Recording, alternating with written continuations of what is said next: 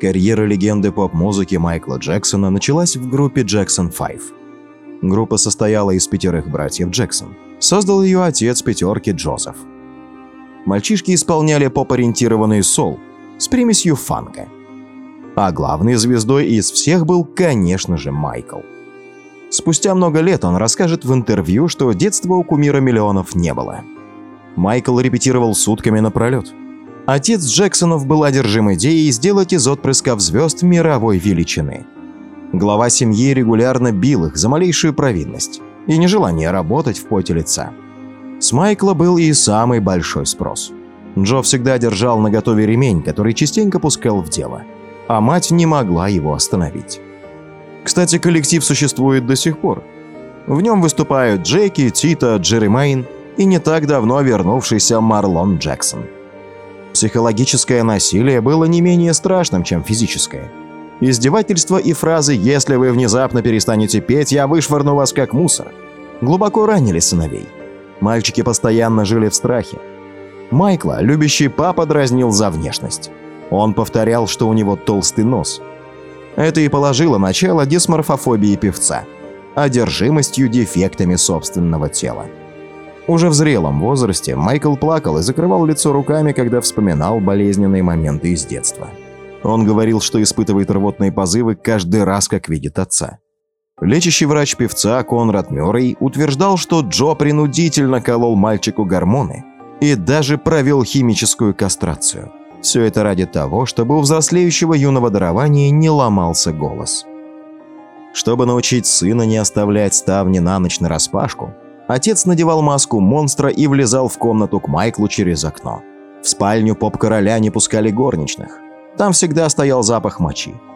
Он так и не избавился от инуреза, который появился на фоне детских психотравм.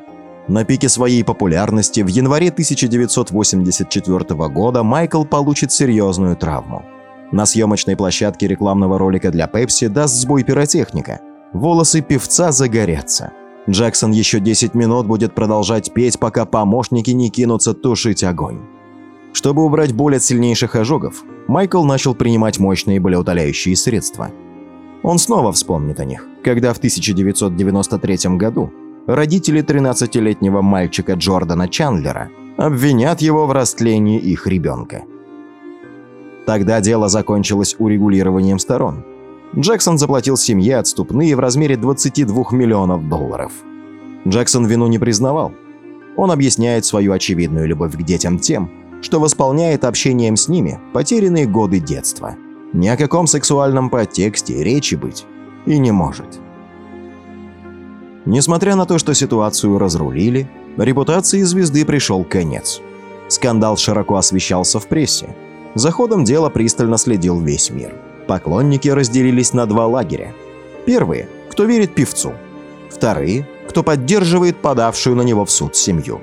Джексон впал в депрессию, он почти перестал выпускать альбомы. В тот период он начал принимать большое количество успокоительных, от которых у него постепенно разовьется зависимость. Спустя 10 лет история повторилась. Звезду обвинили в педофилии 13-летний Гэвин Арвиза.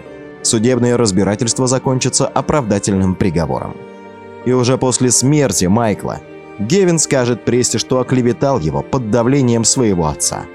Хит Билли Джин родился на основе реальных событий.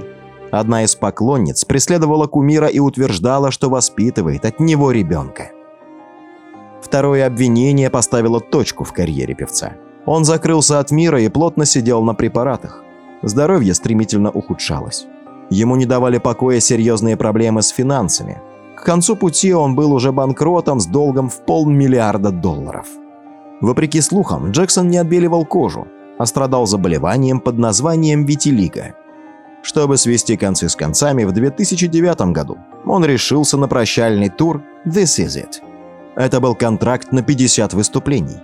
Прибыль от них должна была составить около 400 миллионов фунтов стерлингов. Врачи говорили, что физическая форма Джексона была настолько плоха, что он не вытянул бы все эти концерты. Гастролям не суждено было состояться. За 18 дней до первого шоу певца не стало. Он не раз избегал гибели.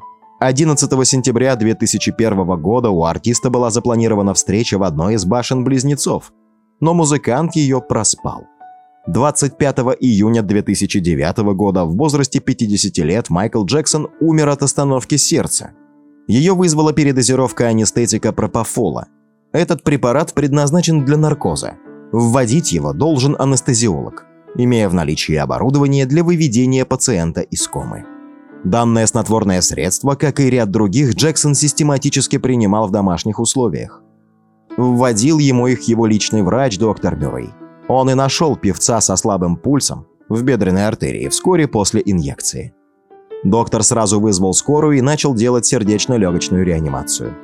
Но спасти артиста не смог.